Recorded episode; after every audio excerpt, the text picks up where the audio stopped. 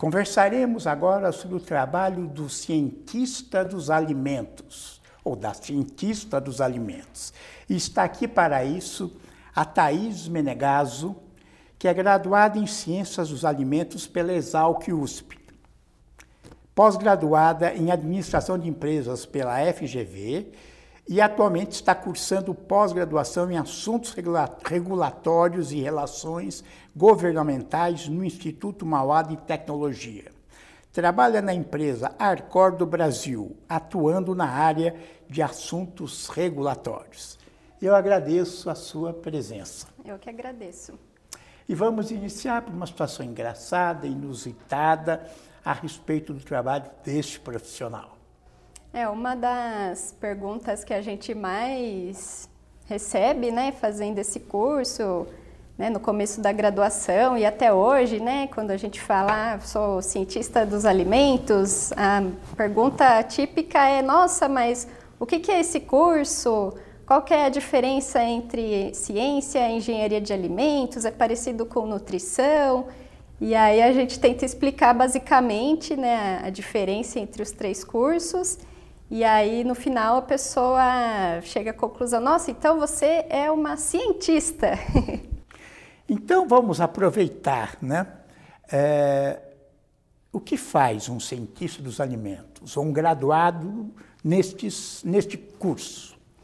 É um profissional que ele tem ah, o conhecimento de todas as áreas que engloba o alimento, né? Ele tem os conceitos de de nutrição, de processamento, de tecnologia, qualidade, segurança dos alimentos, legislação, tudo que engloba o alimento como um todo. Ele tem o conhecimento de toda a cadeia alimentar, desde o, de quando o alimento sai da, a gente fala que é o pós-porteira, né?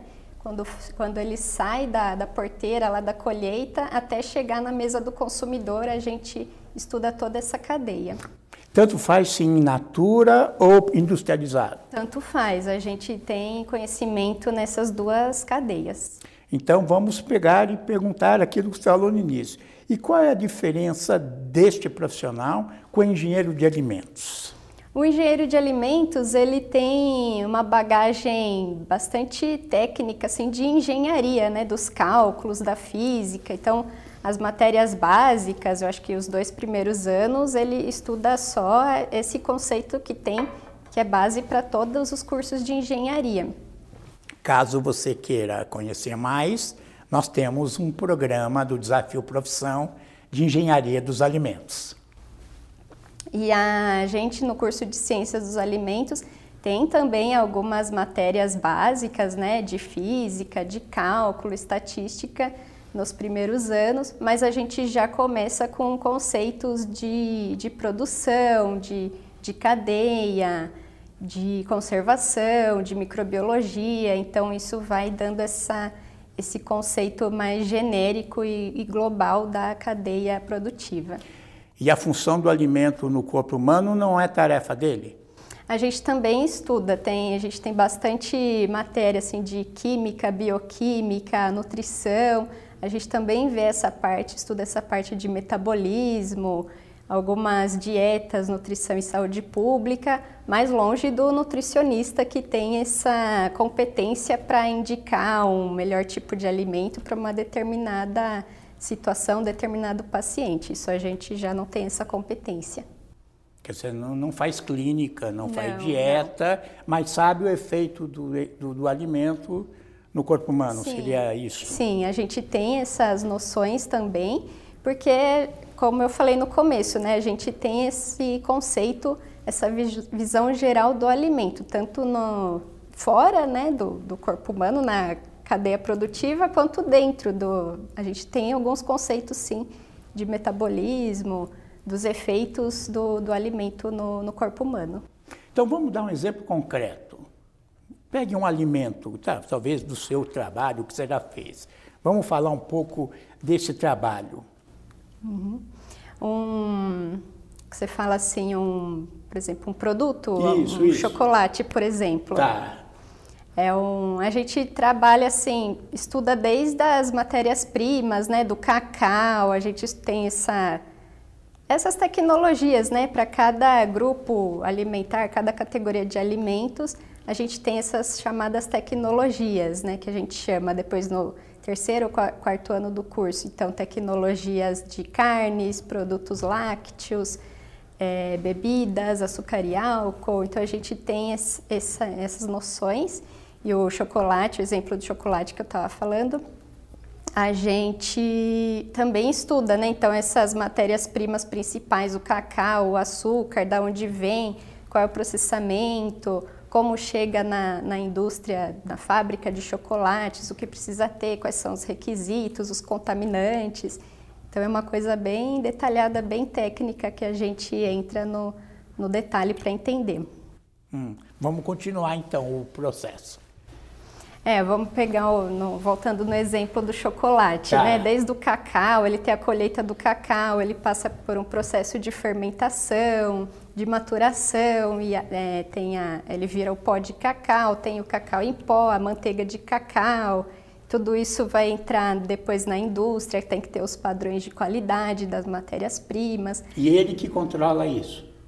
O, o, o, cientista, o cientista dos, alimentos. dos, alimentos. tem essa competência. Ele pode atuar tanto na área de controle de qualidade, no recebimento dessas matérias-primas, especificar essas matérias-primas, a percentual de, de manteiga de cacau, que tem que ter aquele, aquela matéria-prima, por exemplo, a contaminação microbiológica, a contaminação química, por exemplo. Então, tudo isso faz parte do nosso dia a dia. E no processo de sair o tablete, vamos falar. Né? É, aí a gente tem também toda essa parte de marketing do consumidor, né? Como fabricar o produto que atenda às necessidades do consumidor hoje, né? Que estão cada vez mais exigentes, os consumidores estão cada vez mais informados, cada vez mais atentos ao rótulo. Então a gente tem que unir todas essas interfaces para entregar um produto completo que é dentro das expectativas ou até mesmo que supere a expectativa do consumidor. Então você tem que ter o conhecimento da cadeia produtiva em si, né, do processo de fabricação dos chocolates, as temperaturas, a mistura, o percentual de cacau, se é um chocolate 70% cacau, um chocolate meio amargo. Então tudo isso é, interfere, né? Os consumidores hoje estão mais preocupados com a saudabilidade, então muitos já preferem um percentual maior de cacau para consumir o chocolate. Então, tudo isso a gente tem que estar tá atento e na área que eu trabalho especificamente, que é de assuntos regulatórios, eu sou responsável por todos os textos da rotulagem do produto. Tudo que é obrigatório está declarado na embalagem desse chocolate. Hum. Então, a lista de ingredientes, a tabela de informação nutricional, conteúdo líquido, os claims que, que são possíveis abranger, né, para atrair o consumidor. Os como o que que se palavra? Os claims, que o são... O que, que, é, que, que é essa palavra? As claims são, assim, alguns é, chama, algumas chamadas que Sei. a gente pode colocar na embalagem, mas tudo isso é regulamentado pela Anvisa. Sem glúten. Sem é glúten, isso, isso é, sem lactose, é, fonte de fibras, rico em vitaminas. Então, são, são, isso é conhecido na, na nossa área como claims, né, ou informação complementar, que, mas isso tudo tem uma regulamentação é, por trás, né, para que o consumidor não seja enganado e não compre o produto que na verdade não tem aquele apelo que está comunicado na embalagem. Isso a gente trabalha também. Aquelas denúncias que de vez em quando aparecem na TV, né, que vão verificar se as, as medidas estão corretas e se ele é. contém mesmo aqueles ingredientes. Essa é a função é. É de garantia, é isso? De garantia, de garantir a informação correta ao consumidor. Isso também é uma questão bem importante que tem ganhado cada vez mais importância, né? Agora com as redes sociais, o consumidor tem acesso aí a todas as informações, então a empresa tem que ter esse papel de transparência ao comunicar o que realmente contém no, no produto que ela está vendendo para o consumidor. Mas você, como, como essa profissional de regular, regulamentação, como é que fala? Isso, assuntos regulatórios. Assuntos regulatórios, Você vai testar no produto isso ou não? Não, eu, eu, nessa área não, não faço diretamente as análises no produto, ah. mas eu pego sim os laudos de análise, eventualmente, para analisar se realmente o produto não contém glúten, por exemplo, para ver se a gente pode escrever essa alegação na embalagem. Então, tudo que a gente escreve tem que ter uma comprovação ou um laudo de análise ou processo de fabricação, alguma documentação técnica que comprove aquela informação. Mas uh, eu imagino, estou imaginando, é que uh, de repente vai ter um novo produto, você garante isso. Esse produto depois vai ser reproduzido se o mercado assim uh, desejar. você fica fazendo o que depois disso? Ou sempre está se lançando novos produtos, as empresas? Sempre estão se lançando novos produtos. Ah, é? É ou revisando aqueles que, que já estão no mercado, sempre a gente percebe alguma oportunidade de melhoria nos produtos, alguma oportunidade de formulação, algum novo ingrediente que surgiu no mercado, alguma inovação tecnológica, algum processo produtivo novo. Então a gente sempre também tem essa necessidade de atualizar os textos legais da embalagem ou vem uma demanda de marketing, que ele quer fazer um novo design na embalagem para atrair mais os consumidores. Então, sempre tem novas informações chegando que a gente sempre tem que manter esse produto atualizado. E não só o produto, mas o profissional de assuntos regulatórios tem que estar tá também ciente das regulamentações que estão por vir. Então, não só as legislações que estão em vigor, que o produto tem que cumprir, o produto ou a fábrica, enfim, mas a gente também está atento no que está sendo discutido na Anvisa hoje, no Ministério da Agricultura ou na, em outros países de tendências regulamentárias, para a gente também estar tá sempre tentando se adequar já quando vier uma nova regulamentação. Uh ele tem, portanto, tanto contato, me corrija se eu estiver incorreto, com a engenharia de alimentos, com ciências biomédicas que fazem análises, Sim. farmacêutica também, tanto com publicidade e designers, é isso? Sim, a gente tem contato com bastante áreas, inclusive também a gente estava falando bastante de consumidor, é, tem bastante contato com o saque das empresas, porque a gente recebe muitas dúvidas técnicas de consumidor referentes à interpretação da tabela nutricional, ou sobre algum ingrediente específico, ou sobre ingredientes de origem animal, agora que está em alta também os produtos veganos, orgânicos, então a gente recebe bastante perguntas e a gente atua como área técnica de suporte para responder os consumidores nesse sentido. Aliás, hoje de manhã, lendo o jornal, hoje é dia 22, a gravação desse programa é 22 de março de 2019, eu vi que estão lançando uma maionese vegana, né?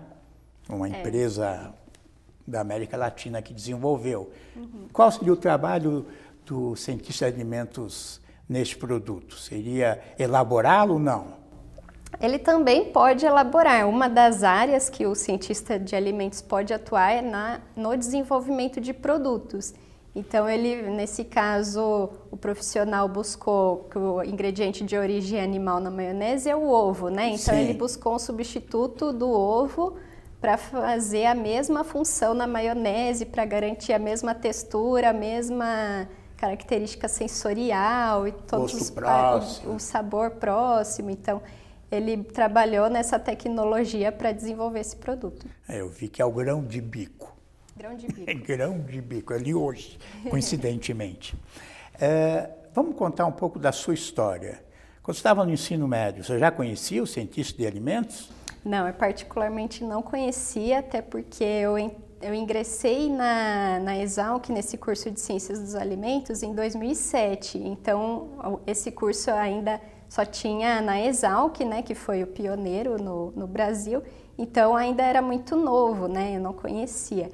O que eu tinha em mente no ensino médio era a engenharia de alimentos, hum. Porque eu tinha muita facilidade com cálculo nas matérias exatas e química, então eu, pensava em seguir alguma engenharia e me deparei lendo sobre as, as tipos de engenharia, me deparei com essa da engenharia de alimentos. E aí eu falava muito, né, com os parentes, começam a perguntar, né, pra gente nessa época, ah, que curso você vai prestar e tudo mais. Aí eu falava, ah, engenharia de alimentos. E aí uma tia minha que morava em Piracicaba falou, ah, mas tem esse curso aqui na Exalc. E aí eu fui pesquisar e achei o curso de Ciência dos Alimentos. Exalc é a Escola Superior de Agricultura Luiz Antônio de Queiroz. Luiz de Queiroz. Hã? Luiz de Queiroz. Luiz de Queiroz, não é Antônio. É, que é a faculdade, inicialmente, de agrono... engenharia agronômica da USP, que agora tem mais cursos, né? É, e aí você é, encontrou o seu espaço é, e nem tentou engenharia de alimentos. Eu tentei engenharia de alimentos em outras universidades, né? Até porque essa opção de ciência dos alimentos só tinha disponível na USP na época. Mas aí, sendo aprovada na USP, olhando a grade curricular do curso, eu me encantei e decidi seguir nesse curso de ciência dos alimentos. Muito bem. E é, vamos falar um pouco agora de mercado. Como você vê o mercado para este profissional? Olha, como é um profissional que pode atuar em diversas áreas, é, ele, os meus colegas de turma, eu vejo, até mesmo pela minha experiência, a gente não tem muitas dificuldades para achar alguma vaga de emprego. Então, eu tenho colegas trabalhando em diversas áreas, né, de qualidade, pesquisa e desenvolvimento, área acadêmica, até em outros países que eles foram desenvolver carreiras. Então, é uma área que tem várias possibilidades. E até na área que eu trabalho atualmente de assuntos regulatórios, também é uma área que está ganhando mais importância, porque a, esse, essa área de legislação está cada vez mais dinâmica. Como a gente falou, o consumidor está cada vez mais atento, então as agências reguladoras também estão trabalhando para atualizar cada vez mais as regulamentações. Então, esse profissional está sendo bastante demandado, que é para auxiliar a adaptação da indústria a essas novas legislações. Como é que você vê agora, como profissional da área, né, é, os conflitos que aparecem? Né? Quer dizer, hoje sabemos que os produtos industrializados usam muito sódio, sal, né? É, e tem uma explicação por quê, né? Que realça o gosto, que é demandado e sabemos que isso faz mal à saúde, né? Quer dizer, hoje já é quase universal.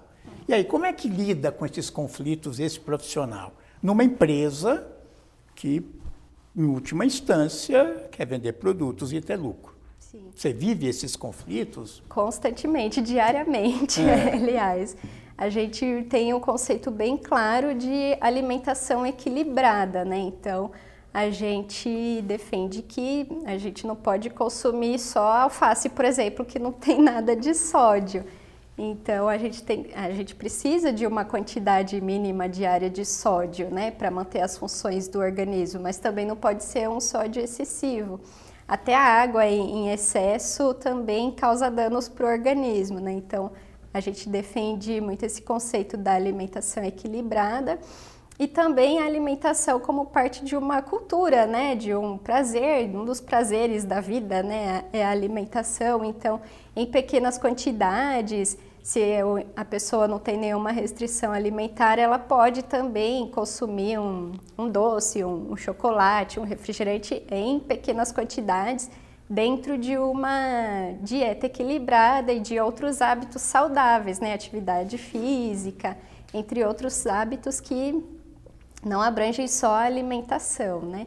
Então a gente trabalha muito nesse sentido de defender esse conceito e, por outro lado, também tem a iniciativa das indústrias de reduzir os níveis dos nutrientes críticos, que a gente chama, que é o sódio, a gordura, o açúcar, em preocupação também com essa, esse fenômeno né, que você comentou da, da saudabilidade, do aumento das doenças crônicas não transmissíveis. Então, tem essa preocupação dentro das indústrias, inclusive áreas de nutrição estão também crescendo dentro das indústrias para contribuir no desenvolvimento de produtos mais saudáveis, mas que mantenham as características sensoriais que o consumidor já está acostumado. Esse é o grande desafio.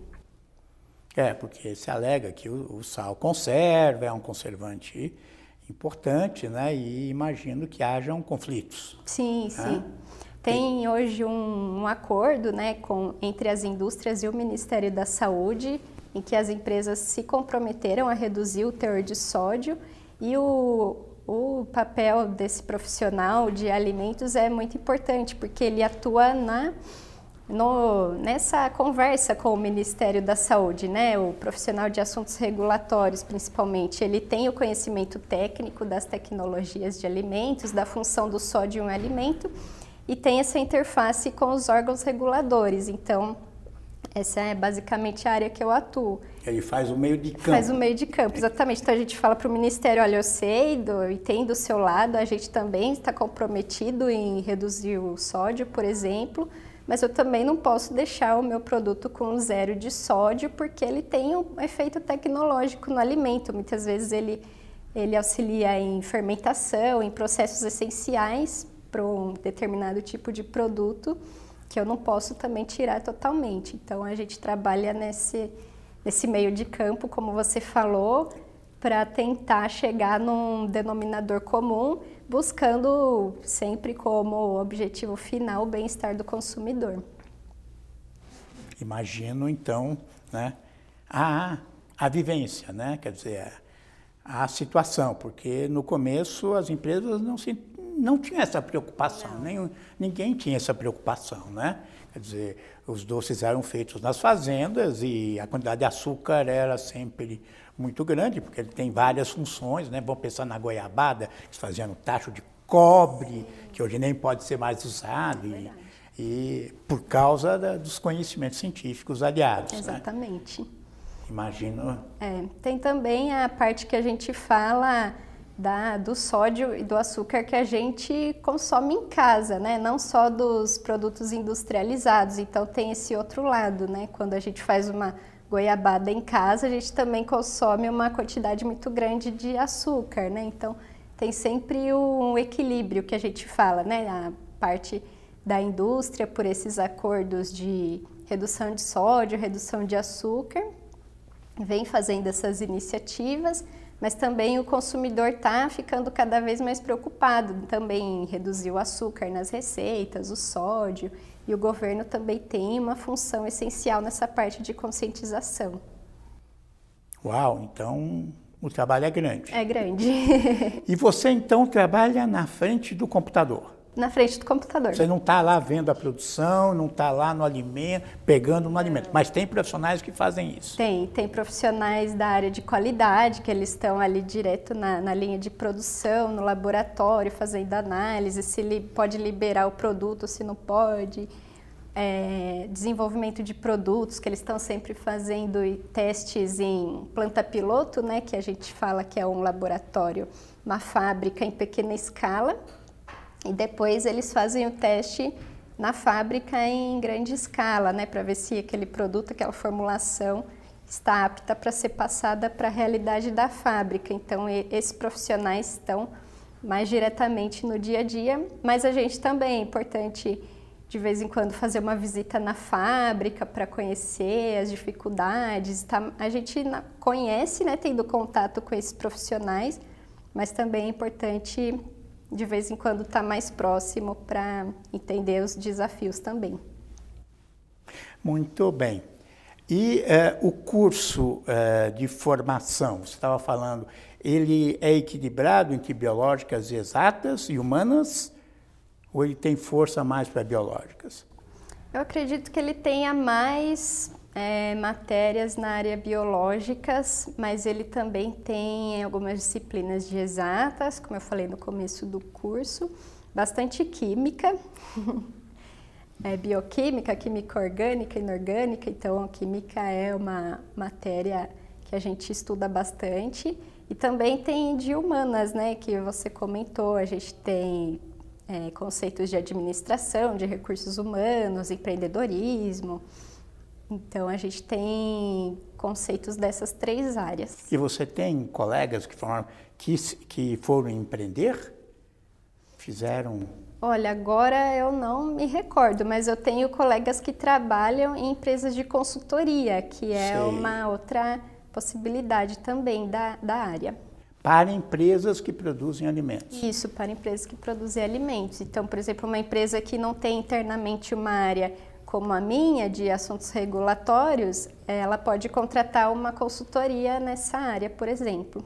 E na sua empresa, é uma grande empresa de produção, né, a Cor, produção de alimentos, guloseimas, como eu vi no na chocolates, não sei o que, guloseimas, é, na descrição do produto. É, tem outros profissionais junto com você de ciências dos alimentos? Tem, tem outros profissionais de ciências dos alimentos, particularmente na empresa que eu atuo hoje nessa área de regulatório são ciências dos alimentos também, profissionais de ciências dos alimentos, mas na equipe é multidisciplinar, né, de pesquisa e desenvolvimento, qualidade, outras áreas técnicas. A gente também tem engenheiros de alimentos, químicos, engenheiros químicos, que isso auxilia porque dá uma visão multidisciplinar para o nosso trabalho do dia a dia. Muito bem, eu agradeço as suas contribuições e até o próximo desafio profissão.